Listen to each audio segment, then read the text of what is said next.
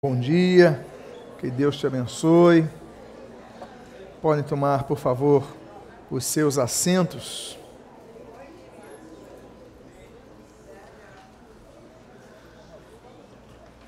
Nesses 500 anos da Reforma Protestante, a qual nós celebramos efusivamente na semana do dia 31 de outubro, nós temos dedicado então uma série de mensagens a respeito da mesma.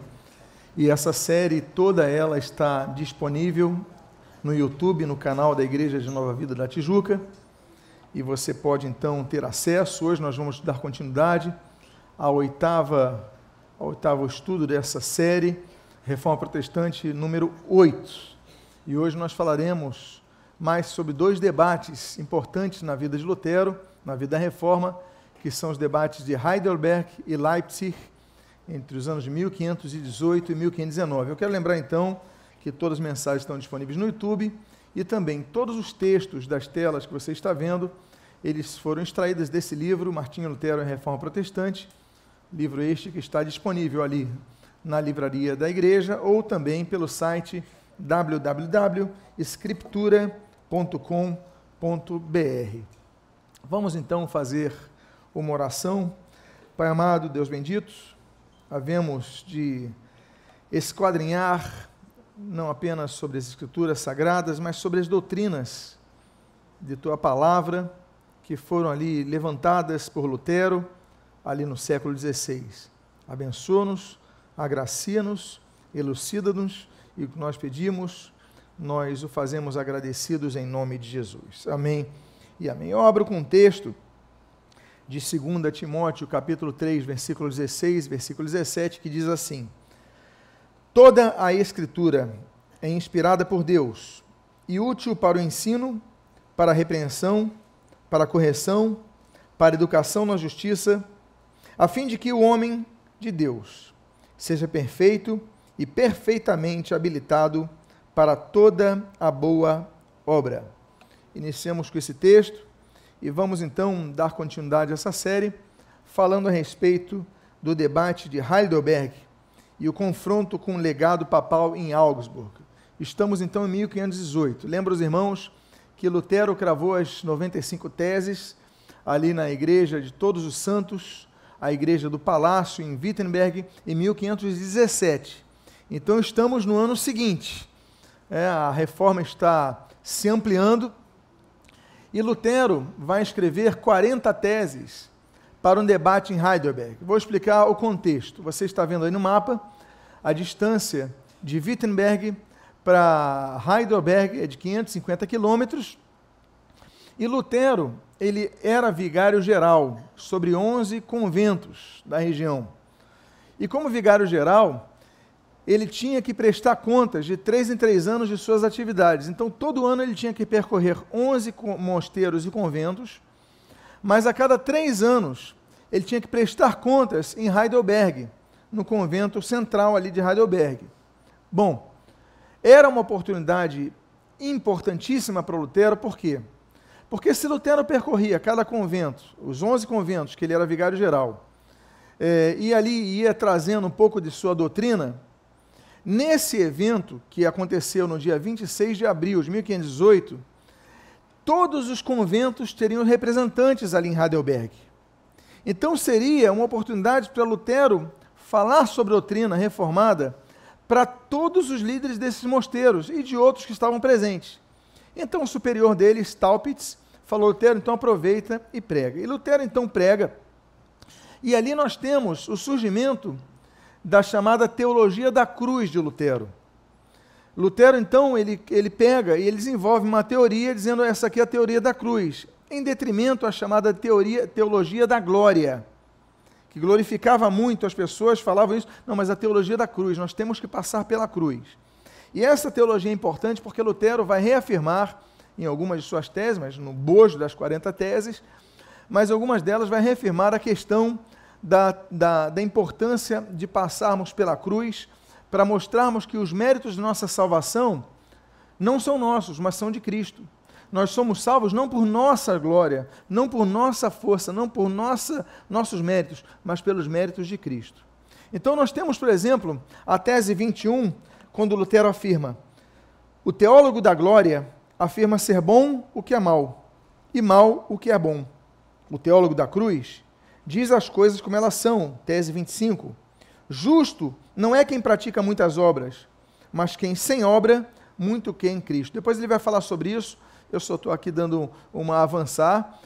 E ali ele desenvolve, ele vai no debate das explicações da, das indulgências, ele vai dizer o seguinte: Pois a justiça de Deus não é adquirida através de atos frequentemente repetidos, como ensinou Aristóteles, mas é infundida pela fé, pois o justo vive a partir da fé, Romanos 1,17.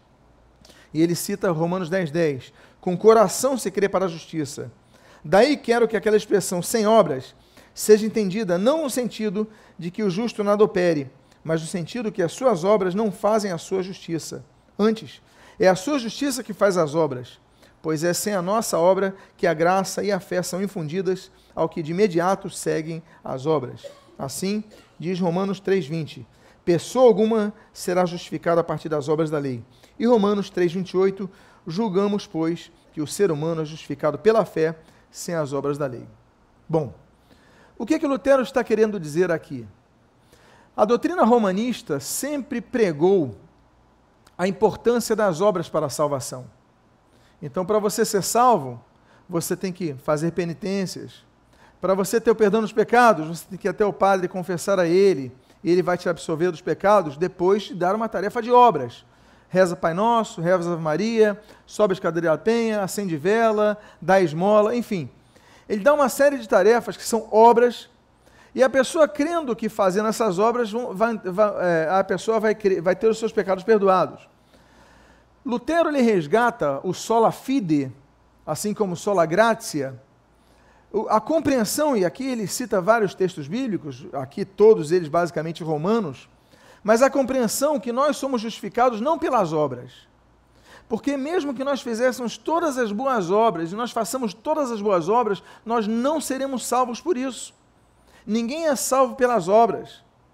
Ah, mas temos pessoas maravilhosas que fazem boas obras. A Madre Teresa de Calcutá, fulano de tal, Bill Gates, sei lá. Você pode citar vários nomes de pessoas que dedicam fundos ou vida ou tempo para boas obras. Mas Lutero, ele volta à Bíblia.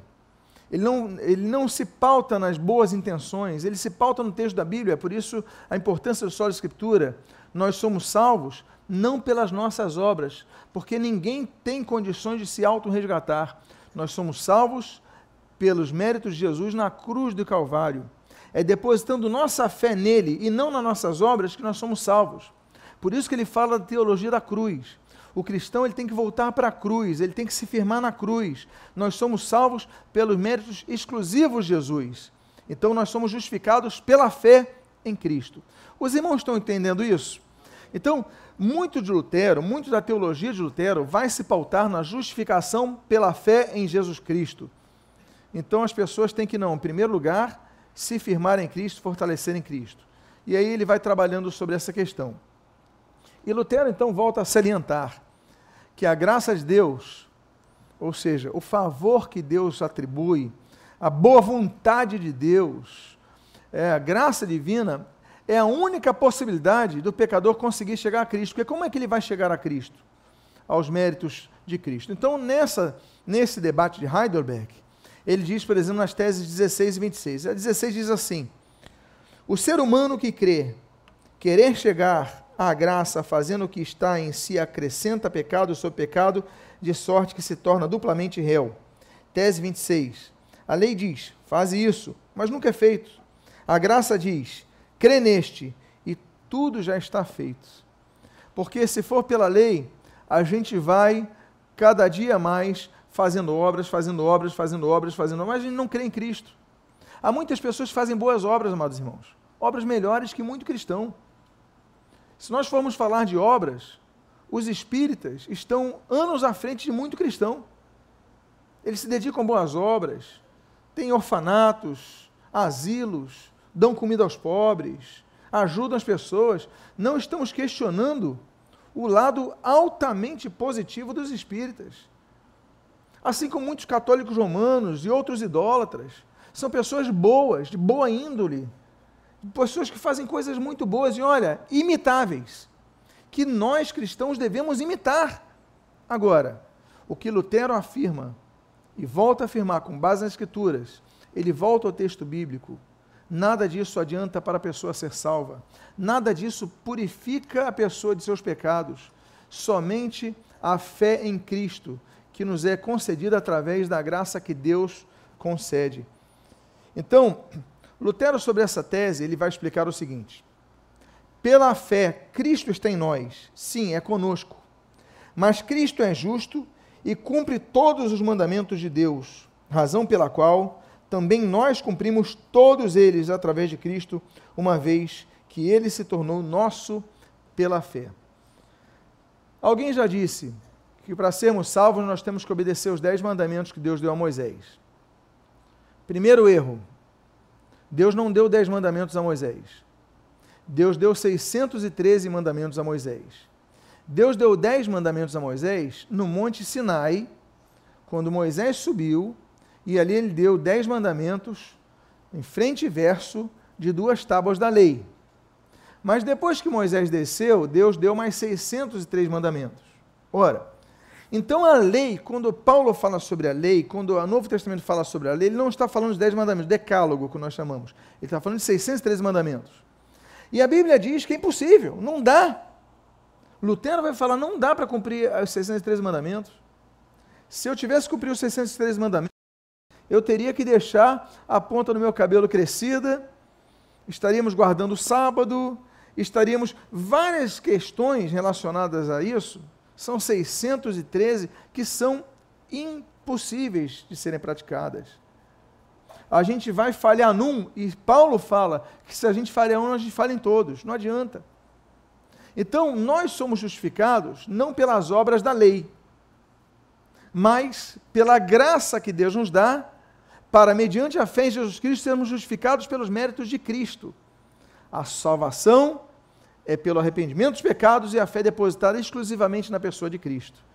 Então é isso que Lutero vai argumentar nisso. Bom, esse ano também, então, passado o debate de Heidelberg, foi um debate muito importante, né? essa teologia da cruz, ela se espalha, somos salvos pela cruz de Cristo, por Cristo, pela fé em Cristo, depositados os méritos de Cristo, que foram ali, é, pelo seu sangue derramado na cruz, é, outorgados à humanidade.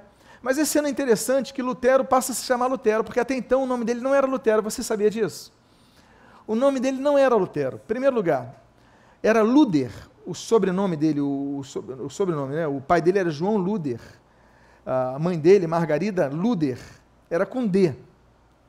Mas Lutero, ele vai escrever uma carta a seu amigo, uh, e vai escrever no dia 18 de maio e ele vai assinar assim: Martinus, que é um termo latim, de Martin, nem alemão, mas ele escrevia muito latim. Martinus Eleutérios. Eleutérios é um nome grego para livre. Por quê? Porque ele diz o seguinte: eu sou livre das obras da lei.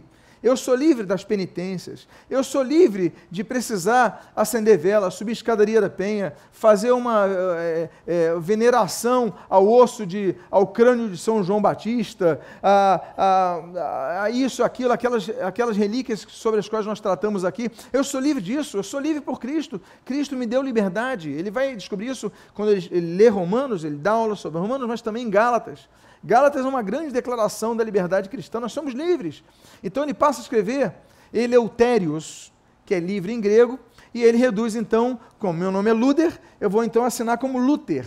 Daí então, a partir desse ano, ele escrever como Luther, ou seja, Lutero. Até então era Luder, ok? Mas é interessante você notar, então, é, a respeito disso. Ah, está aí, tá aí o termo grego, Eleutérios, aqui né, e depois, posteriormente, ok, escreve para Palatino. O que acontece? Lutero, então, começa, a partir de 1517, as teses já estão espalhadas pela Alemanha toda, pela Europa toda, já há movimentos da reforma eclodindo na Suíça, já há movimentos da reforma eclodindo na França. Então, Lutero é intimado a ir para Roma. Mas, Lutero sabe que se for para Roma, é possível que o prendam e o matem. Porque geralmente, quando o Papa chamava alguém então geralmente a pessoa era presa e logo depois era morta. Ele sabia disso. Só que, vocês lembram daquele príncipe da Saxônia, da região da Saxônia, que protege ele, o Frederico III Sábio? Frederico III Sábio, ele escreve, ele, ele escreve um cardeal e fala o seguinte: olha, ele tem muita influência. Por que, que ele tem muita influência?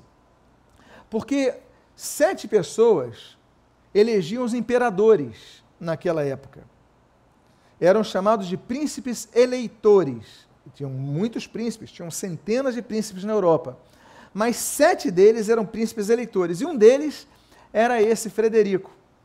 Então, quando ele é denunciado, o, o príncipe Frederico, ele escreve e diz o seguinte: olha, em vez de ele ir para Roma, Lutero ir para Roma, manda um, um legado papal para aqui, para a Alemanha, para ele ser julgado aqui na Alemanha. Poxa, um príncipe eleitor vai fazer um pedido, então o Papa, ele fala, então tá bom, eu vou fazer o seguinte, vou enviar um cardeal e ele vai lá para Augsburg, que é uma cidade da Alemanha. Então Lutero vai ter uma série de três encontros, três debates com um cardeal chamado Caetano.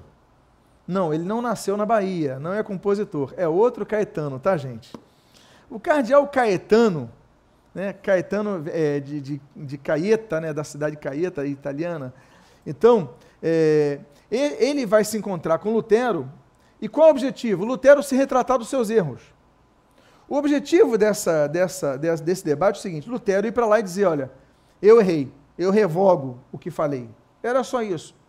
Lutero só tinha que dizer uma palavra para ser perdoado e não ser mais perseguido pelo papado. Eu revogo. Eu declaro que eu abro mão do que eu falei e tudo que eu falei está errado. Só que Lutero não se retrata. E aí, quando ele volta a Wittenberg, ele escreve esse texto, né, relato do Frei Martinho Lutero, agostiniano, sob encontro com o Senhor legado apostólico em Augsburg. E ali nós vemos a prevalecência, mais uma vez, do lema de Lutero, que é o solo escritura, somente as escrituras sagradas. Veja o que ele escreve. Abre aspas.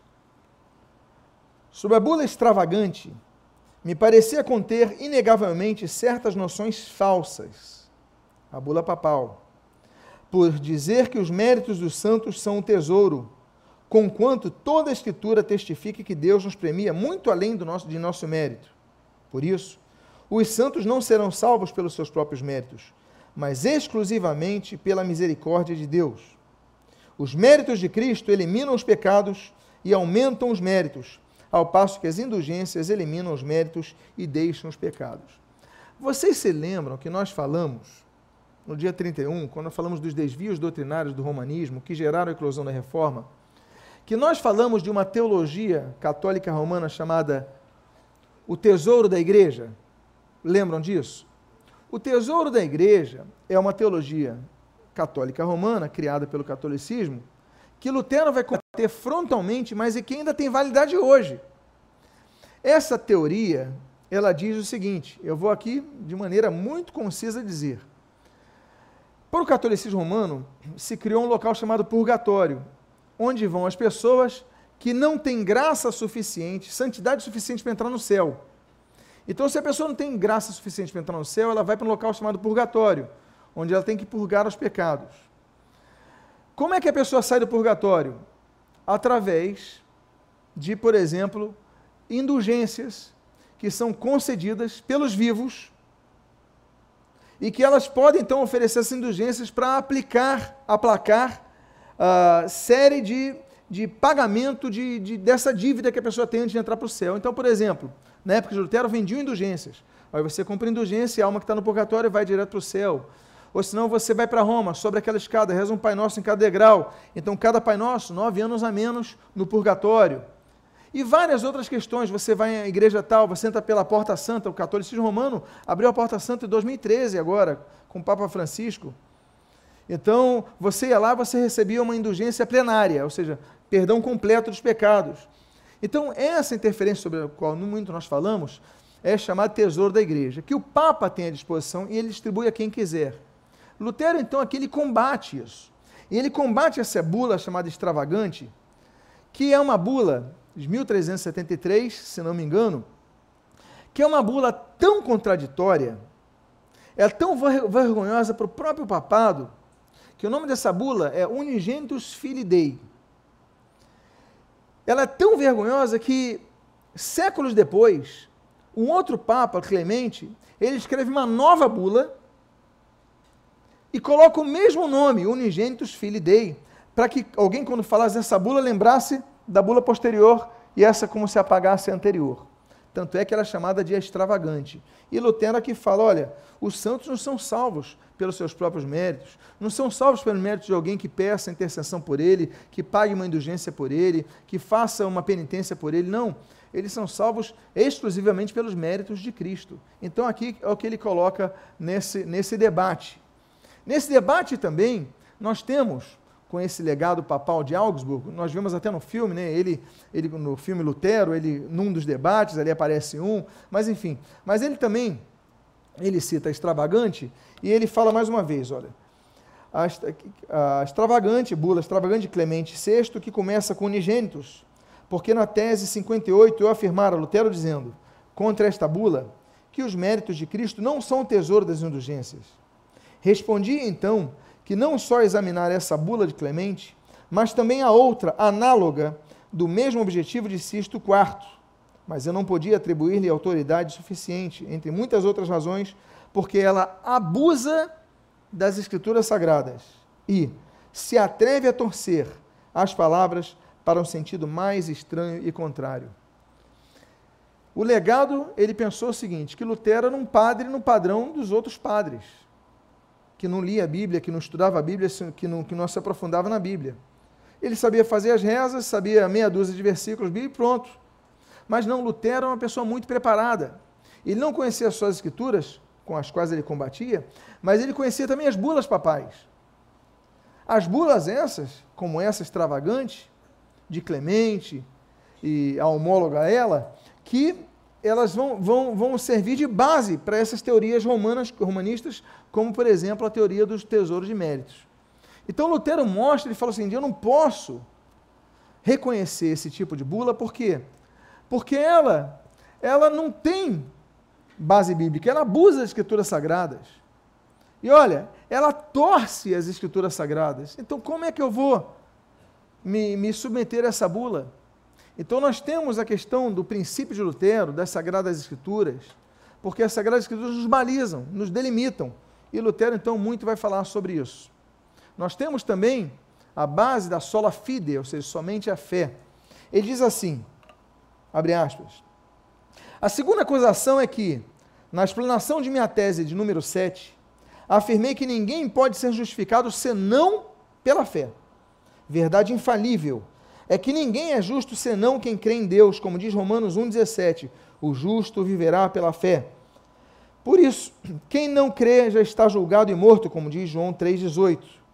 A fé, no entanto, não é outra coisa senão crer no Deus que, no Deus que promete, promete ou diz, conforme Romanos 4,3.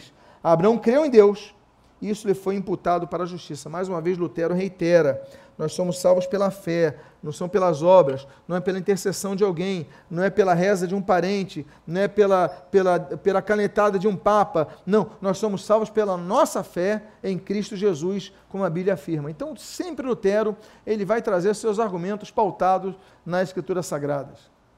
Lutero também, nesse encontro com o delegado papal em Augsburg, ele vai rejeitar a alegação de que o Papa estava acima da autoridade da igreja. Porque Lutero, e depois nós vamos falar sobre isso já ainda hoje, Lutero ele vai ter uma saudável percepção de que a igreja não é apenas uma instituição que tem um líder, que tem um chefe. A igreja é algo maior do que isso. Então, a ideia romanista é o seguinte: a igreja, ela tem um líder e o líder é o papa. E o líder manda, e o líder é chefe e ninguém está acima dele. Então Lutero rejeita isso, vamos falar mais sobre isso, mas vou ler apenas essa, esse trecho, né? salientar que o poder do Papa, porque este estaria acima do concílio, acima da Escritura, acima de toda a igreja. Pedro, quando não procedeu corretamente, segundo a verdade do Evangelho, como diz Gálatas 2,14, realmente foi repreendido por Paulo.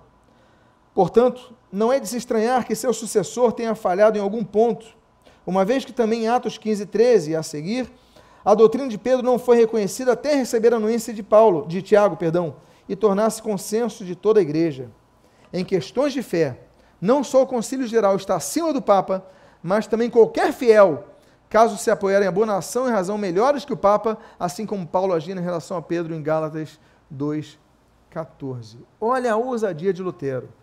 Lutero não disse apenas que o Papa estava abaixo de um concílio da igreja, uma reunião de líderes da igreja, o Papa estaria abaixo deles, o que já seria uma afronta para o católico romano, mas ele diz que qualquer crente podia estar acima do Papa.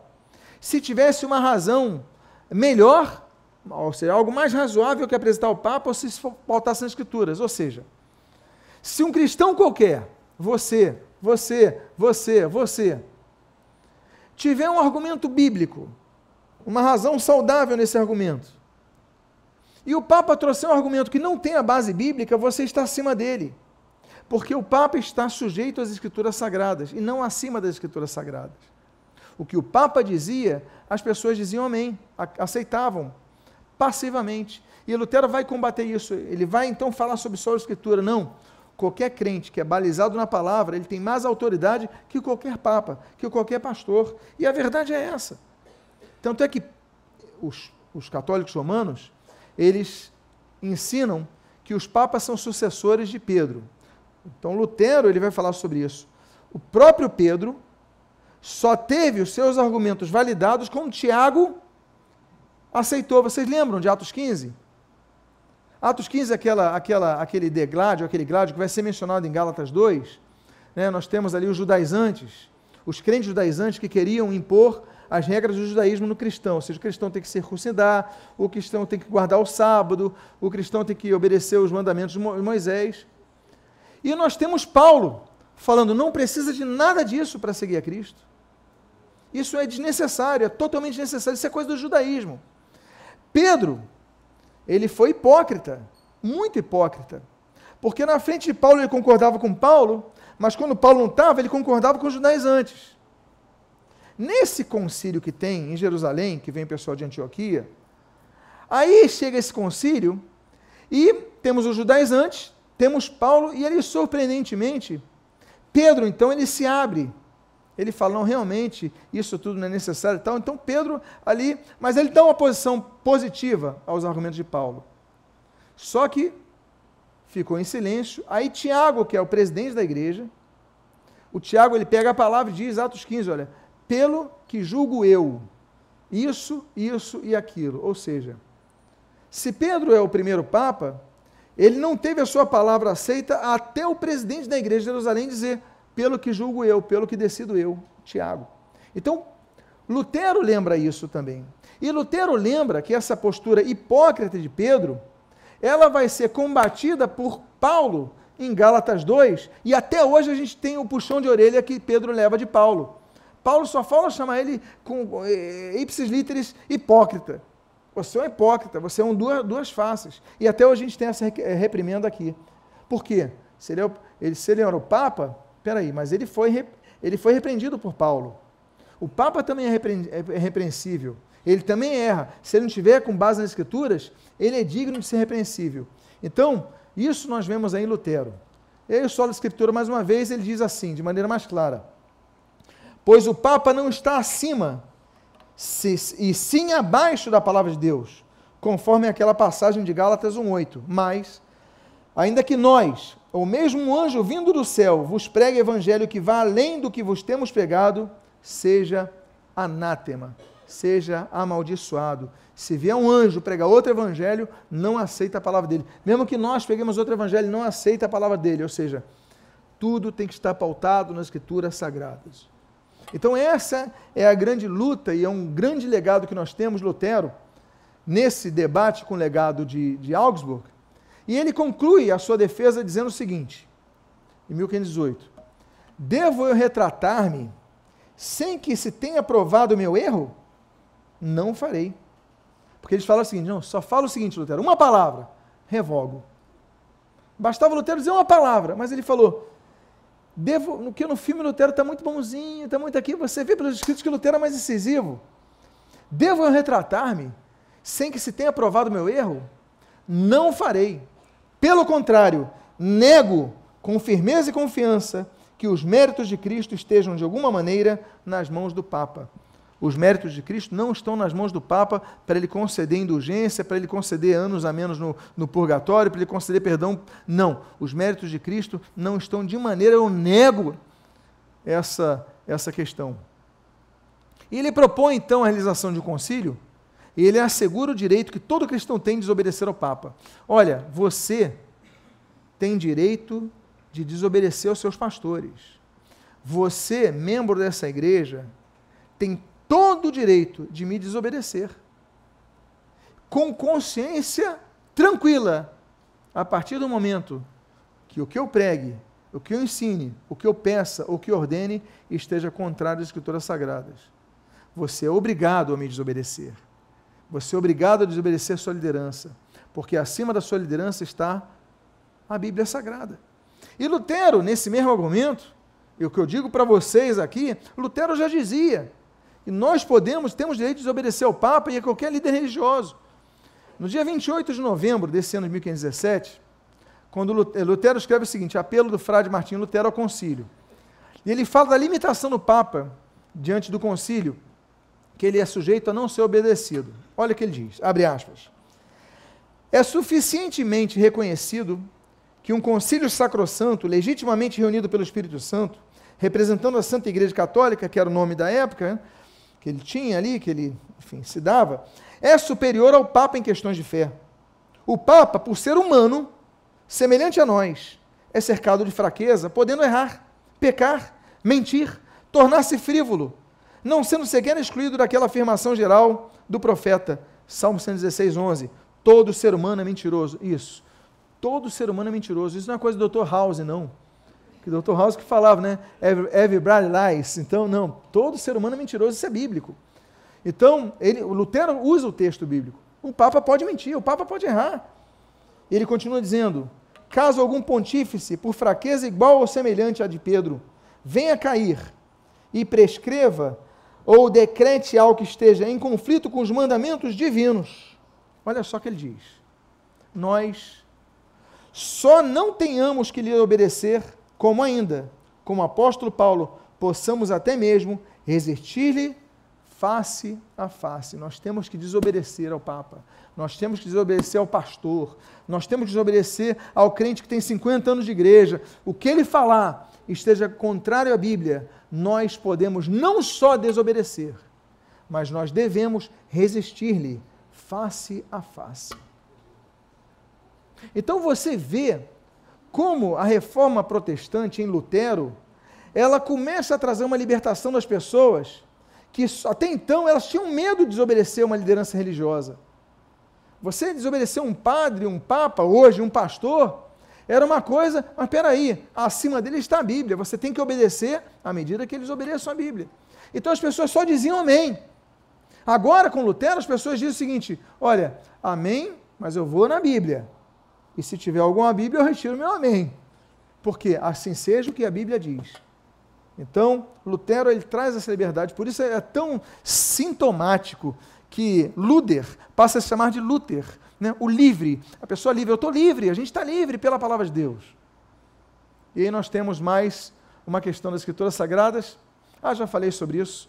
O poder do Papa não está contra ou acima da majestade das Escrituras e da verdade, mas a favor e abaixo das Escrituras. Ou seja, se o Papa falar o que está a favor ou se colocar abaixo das Escrituras, ok, vamos obedecê-lo.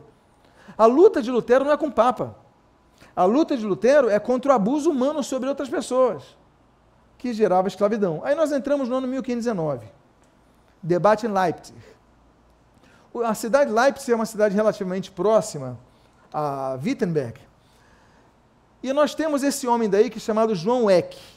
Bom, ele é um grande teólogo, é um grande advogado, e ele escreve um texto para falar da primazia do Papa sobre o concílio da igreja, sobre os fiéis, porque ele vai rebater Lutero. E ele escreve um texto chamado Obeliscos. Lembra os obeliscos, então? Aí Lutero responde ele escrevendo um texto chamado Asteriscos. Qualquer semelhança com Asterix e Obelix é mera coincidência. Mas nós temos obeliscos versus asteriscos. Lutero, então, responde com asteriscos, ou seja, obeliscos, aquela coisa grande e tudo mais. Ele não, mas você tem que ver os detalhes, asterisco, né? as observações do texto bíblico que fala a respeito. Bom, aí eles estão ali debatendo e tem, vocês lembram que nós falamos, talvez você não lembre, porque os nomes são complicados, né? André de Karlstad. Karlstad é uma cidade. Então as pessoas eram conhecidas, sobrenome, muitas vezes sobrenome fulano da cidade tal. Então André de Karlstad, vamos chamar ele de Karlstad. Lutero, Lutero, era professor de Lutero. Ele vê esse debate entre os dois, asteriscos e os, o obelisco e os, os asteriscos. Aí o que Karlstad fala? O professor de Lutero falou: Eu vou defender Lutero. E Karlstad escreve 406 teses. Olha a enormidade desse documento. Para combater João Eck. Sem Lutero saber. E propõe um debate contra João Eck. E João Eck, então, aceita. Aceita o debate. Só que eles se encontram depois em outubro. E Lutero encontra com Karlstad em outubro. E eles têm um encontro amigável. Só que depois que acaba isso, em novembro, né, então é, eles apertam a mão, o João Eck com Lutero, prazer, prazer, tudo mais, vão embora. Quando voltam, João Eck pega e escreve 12 teses contra Lutero. Lutero é reativo a vida inteira, ele fala, tá bom, eu vou então escrever 12 teses contra as 12 teses dele, escreve 12 teses contra ele. Aí o João Eck fala, ah, é? Ele escreveu 12 teses contra minhas 12 teses, então eu vou escrever outras 12 teses contra ele. Aí escreve. Aí Lutero pega, parece brincadeira, né? Ele fala, ah, escreveu 12 teses, então agora eu vou escrever 13 teses. Aí escreve 13 teses contra João Eck. E tudo pautas bíblicas, doutrinas pesadas, e tudo isso, e a te, décima terceira tese que é mais interessante, que é que Lutero fala de maneira frontal contra o poder do Papa. Ora, vocês lembram que Calstad, o ex-professor Lutero, tinha marcado um debate com, com, com esse João Eck já? Já tinha marcado um debate? Então, o que, que foi? O que, que aconteceu? Já tinha um debate marcado na agenda, em Leipzig. Então é o seguinte, olha, vamos debater. Então, depois do debate que eu vou ter com o, o, o eu tenho um debate contigo, Lutero. A gente aproveita a mesma data. Então, fechado. Vamos lá também. Então, nós temos na cidade de Leipzig o primeiro debate, esse é o André é, de Karlstad, é, que é o ex-professor de Lutero, e o debate dele vai se pautar na questão da graça divina em relação à salvação humana. Ou seja, o livre-arbítrio e a influência da graça divina. E eles veem, esse debate é interessante, que eles chegam a uma conclusão relativamente amigável no final do debate, entre esse daí, o Karlstad, e o João Eck, o católico romano. Ele diz o seguinte: a graça divina não é oposta ao livre-arbítrio humano elas andam conjuntamente. Então nós temos um debate sobre o papel humano e o papel divino na salvação, e vem, não, dá para caminhar conjuntamente, sem nenhum problema maior. Ok. Só que acaba esse debate e começa então o debate de Lutero. Dura dez dias. É um debate pesado, um debate forte, apesar que há muita educação e muito respeito entre ambos, mas pesado em termos de conteúdo doutrinário. O tema principal desse debate: o poder do Papa. Lutero que batia tanto no poder do Papa, então João é que vai defendê-lo. E Lutero, ele vai dizer, não, os papas podem falhar. E a história mostra isso. Os papas, então, estão debaixo de um concílio de pessoas santas. Elas, então, têm o Espírito Santo. O Papa pode falhar, elas podem ser repreendidas. E aí, o João que fala, então você concorda com João Rus? Bom, você pode não lembrar, mas no segundo estudo dessa série nós falamos dos pré-reformadores, você lembra? Nós falamos com João, de João Rus, que era uh, da igreja de Praga, na República Tcheca, hoje República Tcheca, que era reitor da Universidade de Praga, enfim. João Rus é um pré-reformador, que ele foi condenado pelo papado e queimado na fogueira por heresia. E um dos seus argumentos que o levou à fogueira, ser queimado o nome do Papa, inclusive, era Martinho. Martinho V, 1415. Um dos argumentos que vai levar Rus à fogueira era ele falar isso, que o concílio estava acima do Papa. Então ele foi chamado de herege. Quando Lutero fala que o concílio está acima do Papa, Aí o John Eck fala: Ah, então você concorda com John Hus. Porque ele falou mesmo. Aí Lutero falou: Concordo. Ele falou: Então você é um herege. Ou seja, se Lutero concordou com alguém e foi condenado pelo Papa para a morte, para a fogueira, e ele concorda com ele, está dizendo a mesma coisa, então a mesma heresia que, João, que eles disseram que era heresia de João Hus seria heresia de Lutero. Ou seja, a partir dali, os dias de Lutero estavam contados, porque ele já podia ser condenado à fogueira, como tantos outros reformadores, pré-reformadores. E aí, os argumentos vão. É que diz o seguinte: a igreja, isso é interessante, isso é importante. É que diz o seguinte: a igreja precisa de um chefe, e o chefe é o Papa. Mas Lutero diz o seguinte: a igreja não precisa de chefe. A, igreja já tem um chefe, é Jesus Cristo. Os líderes eclesiásticos, eles são líderes locais. Tanto é que o papado, essa ideia do papado, de ser o líder da cristandade, é uma ideia recente. Que nos primórdios, quem era o Papa? O Papa era o bispo de Roma. Assim também como tinha o bispo da cidade de Antioquia. Assim também como tinha o bispo da cidade de Constantinopla. Assim também como tinha o bispo da cidade de Jerusalém. Então, eram vários bispos que cuidavam de regiões. E o bispo de Roma, que é chamado de Papa, ou seja, papai, Papa é papai, é, um, é uma terminologia carinhosa que se dá a esse líder. Papai, não tem nenhum problema sobre chamá-lo de Papa. O problema é dizer que ele está acima dos outros. Lutero dizia o seguinte: ele, no máximo, é um primus inter pares. Ou seja, é, é um, tem uma primazia sobre os demais, mas pelo tempo, pela, pelo número de pessoas que estiveram aqui e tal, pela experiência, mas ele não está acima dos demais. Ele não é superior aos demais, como até hoje os papas, o papado ensina, que o bispo de Roma está acima das demais lideranças. Então, enquanto, é, por exemplo, percorriam a questão do purgatório, Lutero mostra um pouquinho esse debate. John Eck era um excelente advogado mas era um teólogo falho. Olha o que, ele diz. Nosso doutor Eck tem corrido hoje sobre a Escritura sem tocar na mesma, quase como uma aranha passando por cima da água. Você já viu a aranha andando em cima da água? Ela quase não encosta na água, de tão leve. Então, Lutero, olha, doutor Eck, ele está debatendo doutrina e teologia, mas ele é que nem uma aranha em relação às Escrituras. Ele nem toca nas Escrituras, ele passa por cima. E os debates eram assim. Se defendia a tese do primado papal, mas não se a Bíblia, se usava um texto fora de contexto sem usar os outros textos.